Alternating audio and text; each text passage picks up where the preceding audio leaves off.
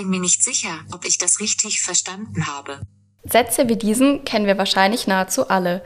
Egal ob im Auto, unterwegs oder zu Hause, werden Sprachassistenten wie beispielsweise Siri oder Alexa von vielen verwendet. Seit dem Jahr 2011 können wir Siri nutzen und mit einem einfachen Hey Siri aktivieren. Alexa steht uns seit dem Jahr 2017 mit Rat und Tat zur Seite. Doch wo stoßen Spracherkennungssysteme an ihre Grenzen? We Know How. Ein Podcast der Fraunhofer Gesellschaft. Herzlich willkommen zum Fraunhofer Podcast. Mein Name ist Franziska Frötsch und ich freue mich auf ein interessantes Gespräch mit Dr. Joachim Köhler vom Fraunhofer Institut für intelligente Analyse und Informationssysteme, kurz IAIS in St. Augustin. Hallo, Herr Dr. Köhler. Hallo, ich grüße Sie. Schön, dass Sie dabei sind. Wir sprechen heute über Sprachassistenten. Nutzen Sie privat auch welche? Ja, aber eher gelegentlich. Also ich nutze das eher äh, im Auto, ja, wenn ich ähm, navigiere und die Hände am Lenkrad habe. Und äh, ja, und dann fürs Telefonbanking nutze ich es schon mal häufiger, ja, um eine ähm, Buchungen durchzuführen. Ansonsten sehe ich es in meiner Familie eher bei meinem Sohn. Der ist begeisterter Alexa-Nutzer mit allen Spielereien, die das System bringt. Wobei wir als Eltern da eher kritisch sind wegen der Datenschutzkonformität. Mhm. Was läuft denn technisch gesehen ab, wenn der Computer ein Wort hört? Was genauer passiert ist, dass die Maschine oder der Algorithmus ähm, die Sprachsamples, die man so auch von den Wellen her kennt, die, die man sieht, wenn man so eine Sprachaufzeichnung wie so ein Podcast äh, gemacht hat, die werden halt in Frequenzen umgewandelt, in ähm, sogenannte Mehlspektren. Das sind ähm, Frequenzwerte, die angepasst sind an das menschliche Gehör. Und dann finden halt mittlerweile diese neuronalen Netze Einzug, die sozusagen aus diesen Mehlspektren es ziemlich gut schaffen, Phonemfolgen herzusagen. Ne? Also jedes Wort wird phonetisch transkribiert. Man hat mal so eine Phonemfolge und diese Phonemfolge wird dann sozusagen in Wörter übersetzt. Ja, das ist passiert dann relativ integriert. Das ist also so ein verschachteltes System und ähm, ja, und dann hat man Wörter als Grundeinheit, also man kommt vom Phonem zum Wort, zum Satz, ja. Und alle Sprache hat Grammatik, hat äh, Reihenfolge oder eine gewisse Logik, wie Wörter aufeinander folgen. Und das bringt man dem Computer auch bei, ja. Und ähm, das Beibringen passiert halt über Lernen, ja, also über viele Beispiele. Also neuronale Netze sind sozusagen heute die, die Methoden der Stunde, die das sehr gut können. Ja, und dann hat man am Ende eine Wortfolge und die Idee ist immer, die maximale Wahrscheinlichkeit der Wortfolge hinzubekommen. Also man nimmt das akustische Signal, den Kontext, über was gesprochen wird und die äh, Maschine versucht halt die wahrscheinlichste Wortfolge zu erkennen. Sie und Ihr Team setzen Spracherkennungs-KI nun ein, um gesprochene Sprache in Text umzuwandeln. Derzeit arbeiten Sie mit der ARD zusammen, um deren Medienbeiträge zu transkribieren. Was ist hier die größte Herausforderung? Man kann sich ja jetzt erstmal vom Anwendungskontext das ziemlich gut vorstellen, dass das für die ARD äh, eine Menge Sinn ergibt, so eine Software einzusetzen, weil die haben Unmengen an Sprachdaten, also Radiointerviews, äh, Podcast, äh, Videos, äh, Fernsehbeiträge und, und schafft das ja gar nicht, die alle manuell erschließbar zu machen und zu transkribieren. Und die Spracherkennung hilft halt, diese ganzen Sendungen automatisch zu erschließen, ähm, Einspring, Einsprungspunkte zu finden, dass also Redakteure da hinspringen können, wenn jemand ein bestimmtes Wort gesagt hat oder ein bestimmter Sprecher was geäußert hat. Und dadurch wird das Material erschließbar, durchsuchbar und viel besser verwendbar für die Redakteure, Journalisten, Dokumentare. Und äh, letztendlich die große Herausforderung bei den bei der ARD ist, dass wir es ein, über ja hier eine riesige Vielfalt von verschiedenartigen Interviews, äh, Sendo, Sendetypen haben. Also die Vielfalt, die, die und letztendlich muss man diese Vielfalt in diesen Modellen auch abbilden. Das heißt, man braucht ein großes Lexikon, ja, ein großes Le Wortlexikon. Wir haben jetzt so dreieinhalb Millionen bei uns im Spracherkenner und das ist schon relativ viel. Also das ist, glaube ich, so in unserem Spracherkennungssystem sind wir, glaube ich, auch relativ führend mit. Und der große Vorteil bei diesen Radiointerviews und Fernsehsendungen ist, dass das häufig sehr gut produziert ist. Also das, da sprechen Leute, die gut sprechen können, ja, aber nicht immer. Ne? Also denken Sie an Außen, Außeninterviews oder heftige Diskussionen, wo die Leute durcheinander reden, ja, und dann wird es schon schwieriger. Oder Dialekte, ja, wenn gerade Regionalsender auf Sächsisch, Bayerisch ähm, dann äh, Interviews führen, wird es auch für die Maschine dann wieder schwieriger, das in hoher Qualität zu erkennen. Aber ähm, grundsätzlich ähm, auch der Unterschied zu vielen eingesetzten Spracherkennungssystemen sonst, die dann immer so für so eine Spezialaufgabe wie fürs Telefonbanking ähm, getrimmt wurden. Man, das muss halt alles können, weil das sonst nicht machbar ist, das immer für jede Sendung anzupassen. Nun geht es bei den Medienbeiträgen in der ARD auch um komplexe Sachverhalte. Kann das System damit umgehen oder stößt es dabei auch an Grenzen? Ja, ich hatte es schon auch angesprochen. Also es gibt immer natürlich bei so einer technischen Entwicklung auch Limitationen und äh, noch Forschungsfragen, weil Sprache ja am Ende doch komplex ist, ja. Also es ist ja nicht nur Ja-Nein sagen und spiel das Lied ab, Siri, sondern Sprache ist ja wirklich äußerst komplex, ja, und auch gerade im Dialog. Ähm, es gibt halt sehr offensichtliche ja, sag ich, sag ich mal, Herausforderungen. Dann, wenn Leute Dialekt reden oder Deutsch als äh, zweite Sprache haben, also mit starkem Akzent reden, äh, wenn starke Hintergrundgeräusche ist, also wenn die Sprache nicht so perfekt ist, also der, dann wird es auch schwierig für die Maschine. Jetzt für, sag ich mal, Hochdeutsch, wenn jemand gut spricht, würde ich sagen, ist die Maschine mittlerweile schon auf einem sehr hohen Niveau, aber für solche Szenarien, Spontansprache, Dialekte, ähm, große, starke Hintergrundgeräusche. Da ist auch noch was zu tun, um das robuster zu machen, weil der Mensch ist da ziemlich robust im Sprachverstehen und das versuchen wir der Maschine auch noch beizubringen, aber das ist halt auch noch Forschung. Aber wie genau werden aus lauten Wörter und wie erkennt das System das? Äh, ist tatsächlich so, dass dieses Spracherkennungssystem eigentlich so drei Wissensquellen braucht, um zu funktionieren. Aktuell ist das so. Es gibt auch neuere ähm, Methoden, die das ein bisschen aushebeln wollen oder werden, aber, aber aktuell die gängigen Spracherkennungssysteme brauchen so zwei, drei große Datenquellen. Also einmal sind das einfach große Sprachdatenbank von gesprochener Sprache.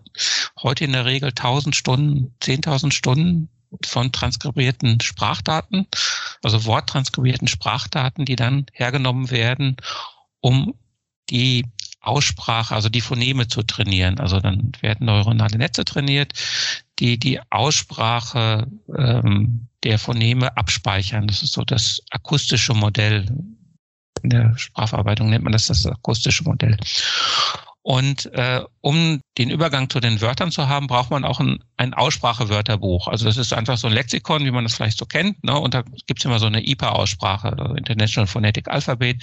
So, eine, so Und im Deutschen haben wir so um die 40 Phoneme. Und das heißt, ähm, diese 40 Phoneme müssen bei dem akustischen Modell trainiert worden sein. Dann ist man sozusagen auf Wortebene gerüstet. Also könnte ein, man könnte das System eine gute Einzelworterkennung durchführen. Aber Sprache ist ja die Folge von Wörtern. Das heißt, äh, Wörter folgen mit einer gewissen Wahrscheinlichkeit und dann nimmt man wiederum große Textdaten und wir trainieren unser System zum Beispiel mit einer Milliarde fortlaufenden Wörtern, um die Wahrscheinlichkeiten von Wortfolgen zu bestimmen.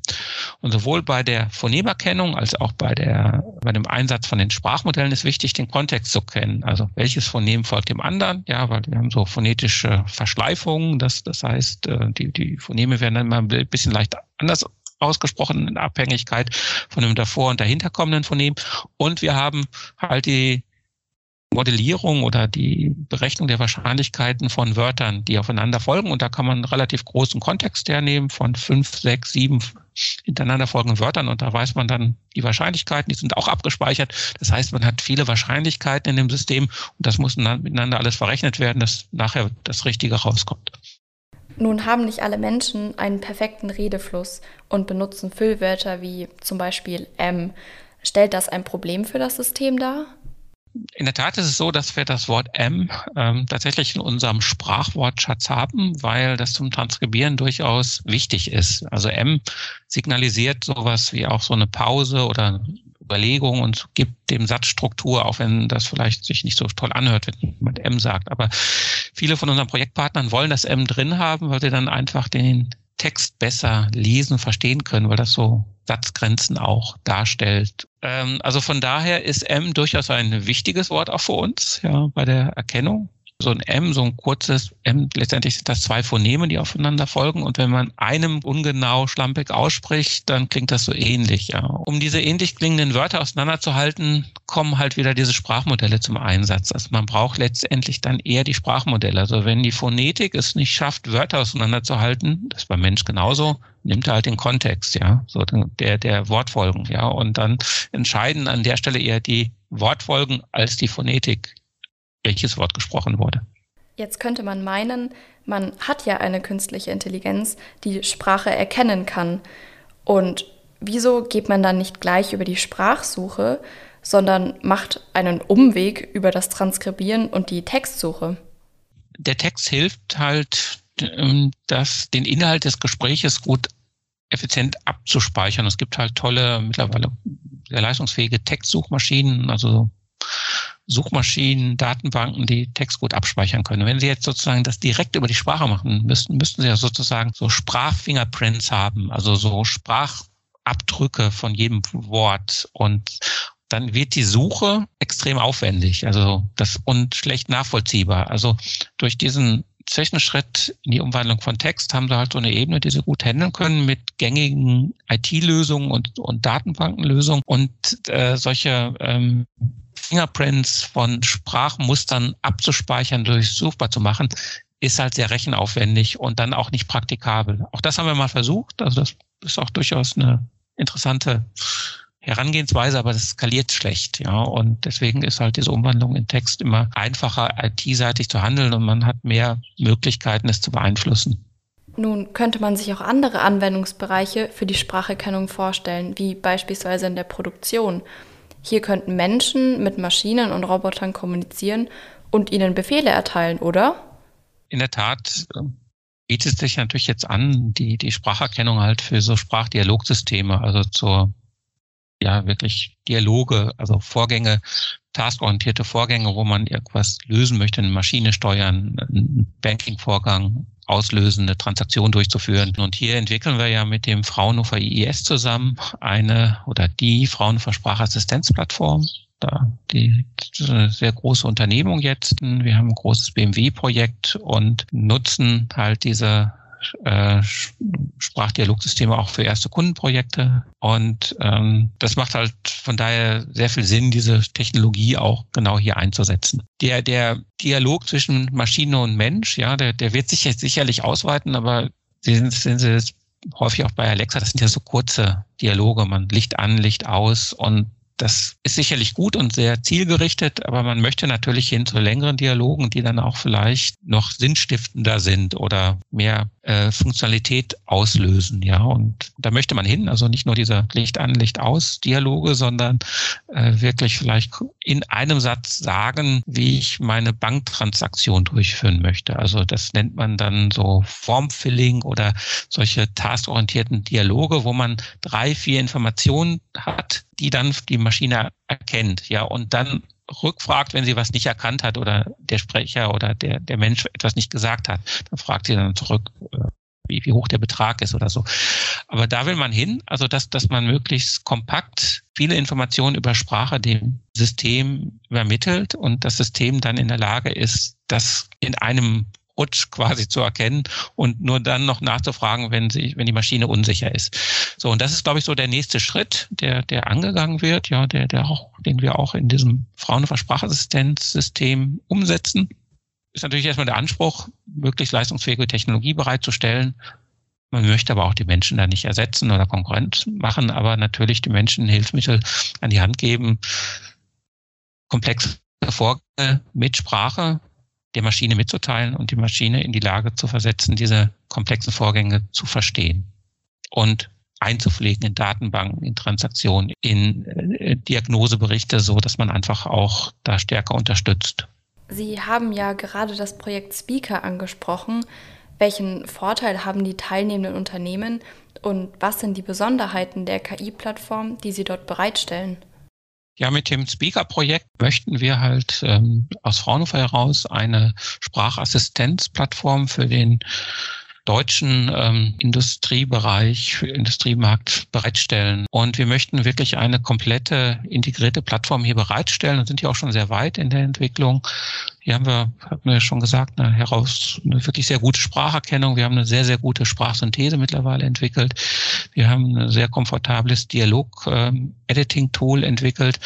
Und ähm, das Besondere an der Plattform ist, dass die halt auf deutschen Servern gehostet wird, dass wir auch in der Lage sind, Komponenten oder die ganze Plattform in oder bei Unternehmen zu betreiben. Das heißt, wir können On-Premise installieren und damit können wir halt ermöglichen, dass diese Sprachassistenztechnologie auch in den industriellen Einsatz bekommt, wo die Daten der Kunden wirklich den Wert darstellen. Also Unternehmen möchten ihr oder dürfen ihre Kundendaten und Unternehmensdaten gar nicht rausgeben auf Plattformen und wir wollen damit eine vertrauenswürdige Plattform und Technologie bereitstellen, die dann auch äh, flächendeckend genutzt wird das ist die, die, die Motivation, diese Plattform zu bauen. Also, dass man einerseits hier technologisch auch eine, eine sehr gute Alternative hat, aber vor allem datenschutztechnisch auf der sicheren Seite ist und dem Mittelstand und den, der deutschen Industrie die Möglichkeit gibt, Sprachassistenten so zu nutzen, wie sie es wirklich einsetzen können und dürfen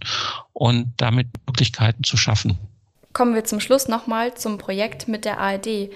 Wie geht es hier weiter und Wann kann ich als Zuschauerin mit fehlerfreien Live-Untertiteln rechnen? Ja, äh, natürlich gehen wir jetzt davon aus, dass das Projekt mit der ARD weitergeht. Ich wir haben positive Rückmeldung, was unsere Spracherkennungsqualität angeht. Und ähm, die, die Verbreitung ist groß. Also es werden täglich mehrere tausend Stunden täglich mit unserer Software in der ARD verarbeitet. Das ist mittlerweile etabliert, sehr akzeptiert und wird breit eingesetzt. Ja, und so, das ist schon mal, denke ich, ganz gut, wenn wir sehen, dass diese Akzeptanz für diese Technologie dann halt vorhanden ist. Ja, äh, das Thema oder natürlich entwickelt sich das weiter. Ja, wir haben kürzlich eine Sprechererkennung eingebaut. Das heißt, ähm, man kann ein paar hundert Sprecher erkennen. Das, auch das hilft. Das ist ein neues Feature der Software. Und ähm, wir sind jetzt auch dabei, ähm, erste Tests durchzuführen zur Live-Erkennung. Man kann zum Beispiel gerade jetzt, äh, wenn man in NRW wohnt, ähm, die äh, aktuelle Stunde vom WDR wird aktuell live transkribiert mit unserer Software. Die ersten Ergebnisse sind vielversprechend, aber auch da das sind, das sind erstmal erste Tests und das muss natürlich auch nochmal äh, optimiert, nachjustiert werden. Aber das Thema Live-Erkennung, äh, Live-Transkription ist natürlich ein großes Thema, gerade halt im Broadcast-Bereich. Aber natürlich muss man sagen, zum Thema Fehlerfreiheit, ähm, das äh, ist natürlich vielleicht auch eher ein Traum, dass es komplett fehlerfrei ist. Ja, also der Mensch würde, glaube ich, auch Fehler machen und wenn er das sehr schnell transkribieren muss und ähm, wir brauchen ja noch was zum Forschen. Also es ist halt ähm, auch, ähm, denke ich, äh, äh, schon eine sehr gute Lösung, aber fehlerfrei ist sie nicht und wird sie auch nie werden. Das muss man so klar sagen, weil Sprache ist zu komplex und auch zu dynamisch und verändert sich, als dass die Maschine das äh, komplett fehlerfrei hinbekommen wird, auch in Zukunft. Nichtsdestotrotz hat die Forschung schon oft bewiesen, dass vieles möglich ist und Grenzen definitiv überschritten werden können. Ich hoffe, Sie haben nichts dagegen, aber ich werde weiter davon träumen, dass es irgendwann beispielsweise fehlerfreie Live-Untertitel im Fernsehen geben wird. Ich bedanke mich herzlich für das Gespräch und wünsche Ihnen und Ihrem Team viel Erfolg bei Ihren Projekten. Weitere Informationen zu der Arbeit von Herrn Dr. Köhler gibt es in den sogenannten Show Notes, direkt unter diesem Podcast. Fraunhofer. We know how.